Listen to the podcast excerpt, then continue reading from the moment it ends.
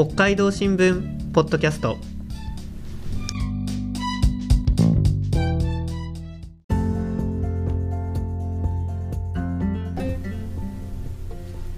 始まりました。北海道新聞ポッドキャスト。このポッドキャストでは記者が北海道新聞に掲載した記事についてこぼれ話や裏話を交えてお話ししていきます。この放送はデジタル報道チームの若林彩と野沢慎一郎と高橋智也が担当します。今日は高橋記者が執筆した11月13日配信の北の食トレンドフグをテーマにお送りします。よろしくお願いします。はいよろしくお願いいたします。お魚のフグですね、はい。北海道で増えてるみたいですね。はい実はそうなんです。えっと北海道の2020年のフグの漁獲量は実は900トンを超えているんです。これはこう2010年からですね11倍近く増えていまし11てもう都道府県別ではもう北海道は今1位、えー、2位？に石川県なんですけどもこうダブルスコアをつけてダントツなんですよ。すごいですね。うん、うん実際に漁師さんにもお話を聞いていましたよね。はいそうなんです、えっと、北見市の所漁協の漁師船橋さんという方に取材させていただきましたこの方自身の YouTube チャンネルをですね解説していたりとても精力的に活動している漁師さんなんですけども、あのー写真もうまくてですね、実際に漁の様子のお写真も見させていただいたり、あの、紙面でも、あの、記事でも出せたんですけども、本当に網びっしりのこう、フグ。これがもう迫力満点でしたね。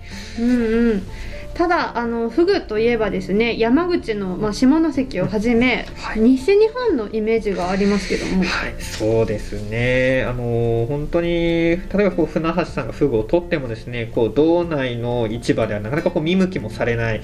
どうやってこう、フグの消費を伸ばすべきか、頭を悩ませていました。あの野沢さんははいはいはい。東京生まれで、はい。あの大阪で勤務したこともあると聞いたことあるんですけども、はい。えっと、フグどうですか？よく食べていましたか、はいそうですね。あの大阪ではねよくフグ料理屋にね あよくっつったらあれですけどね。あの会社のね後に、えー飲みに行ったりとい。う時によく行きましたね、であのねフグあのうんあのてっちりとかてっさっていうんですけども、あのねお刺身にしても美味しいしあのねこういい出汁が出て、うん。お鍋にしても美味しいし、美味しそう、ね、私のおすすめは何といってもね唐揚げですね。白身の唐揚げ美味しいんですよね。だけど確かにね北海道に来てからほとんどフグ食べてない気がしますね。うんそうです。多分その大阪とかでも多分食べられていたのがおそらくやっぱこうあと世間一般に高級魚として知られるフグはいわゆるトラフグになりましてなるほど。今こう北海道で急激に取り出しているのはマフグこれ種類が違うんですね。ただでもですねこう北見市のお店であのマフグ料理いただきました。本当にね上品なこう味わいで本当に美味しかったですねあの記事では昆布締めを紹介しているんですけども他にもこう白子を使った料理もあったりですね。でこれも美味しくてですね。いいであとあの札幌の老舗料亭の料理長もこちらの道産のマフグに注目していまして、はいはい。味はトラフグと遜色ない。お。こう言ってくれました。素晴らしいですね。あの今日はですね、ええ。残念ながらご用意できませんでした、えお約束じゃないの？いやいやそういうわけではねこうぜひ皆さんにも食べてほしかったですね。食べたかったです。期待してたのに。なんということ、ね、今日楽しみにしてた今日フグだっての楽しみにしてたのに。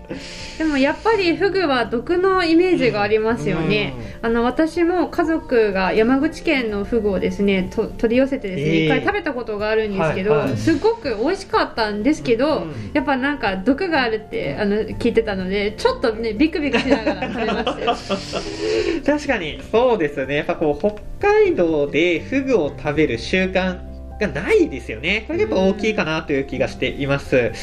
あの取材をするとですねやっぱ北海道内はフグの加工場とかも少なくてですねこう流通消費こういったところに課題を抱えているのかなというふうに感じています。さらにこうフグを処理するためにはフグ処理者という認定を受ける必要がありましてこうこう実技を含む試験制度になっているんですけどもこちらの受験者が今年が17人昨年が21人。はあ少ないね。少ないですねそうなんですよ。こうまあ、実は北海道は、ええあの2020年までは講習会これを受ければフグ処理者に、まあ、言ってしまえば今よりは簡単になれたんですけども、はあはこう制度が大きく変わって、まあ、確かに単純比較はできないんですがフグ処理者になろうこういう人が減少傾向になってるのかなというふうにも言えると思うんですよね。漁獲はあるのにフグ処理者になろうとする人が減少傾向そうなんです。やっぱこういう状況を見ると、やっぱフグがたくさん取れてもですね、やっぱ先行きが明るい、こういう状況ではないのかなと、そういうふうに感じています。うん。もったいないね。そうなんです。ね。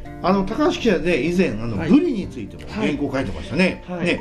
要するに北海道ではあんまり食べられていないけれども漁獲が最近増えている。はい。という意味ではブリも、あのフグもねはい。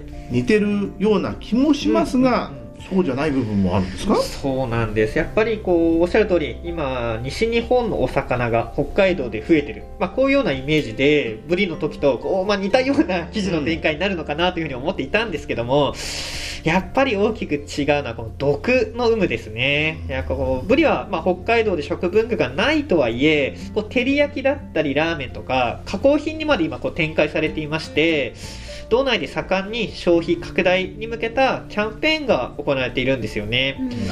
でもそれに対してやっぱこうフグは目立った動きっていうのがないと思うんです。確かに今回の記事の前に、はい。フグの記事ってあんま見ませんね、そうなんですようんね。北海道新聞にあんまり載ってないもんね フグって僕もなかなか参考文献がなくて苦労したことがあるんですけども、やっぱこう毒の処理が必要で、ある意味こう面倒くさいお魚、そういうような面位置づけですね位置づけなのかなと。その西日本に比べてですね、北海道が特に基準が厳しいとか、そういうわけでもないとは思うんですけども、やっぱフグを広めよう、活用しようという担い手がいない。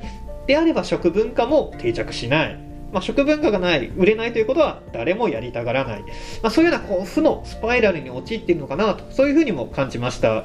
悲しいですね。ねあんなに美味しいんですよ、ね、あのねあのフグだけでだってお店がやってるようなところね西日本ではいっぱいありますからね、はい。ね。でも確かにね北海道にいやあんまりないと意識しませんけれども、うん少ないですよね、フグのお店ってね。そうですね。うん、ね今日は食べられると思ったのに 久しぶりにやっぱねフグ食べなくなってきましたね もう食べられないと思うと食べなくなってくるね 本当にね、あのー本当この取材進めてて印象的だったのが、取材先の皆さんが本当に口を揃えて、こんなに美味しいのにもったいないんだと、こう話していた点がとっても印象に残りました。やっぱこう、まだまだ課題はあるんですけども、なんとかこの毒の壁ですね、これを乗り越えて、手の届きやすい食材になっていってほしいなと、そういうふうに思いました。今回の北の食トレンドフグの記事は北海道新聞電子版に掲載しています。北の食トレンドで検索していただくとアクセスできます。ぜひ会会員登録して読んでくださいね。次回の北海道新聞ポッドキャストは北の食トレンドから野菜の長ネギについてお送りする予定です。北の食トレンドを担当する北海道新聞デジタル報道チームはツイッターでも美味しい北海道の食べ物について発信しています。よろしければアカウントのフォローコメントなどもよろしくお願いします。それでは皆さんさようなら。さようなら。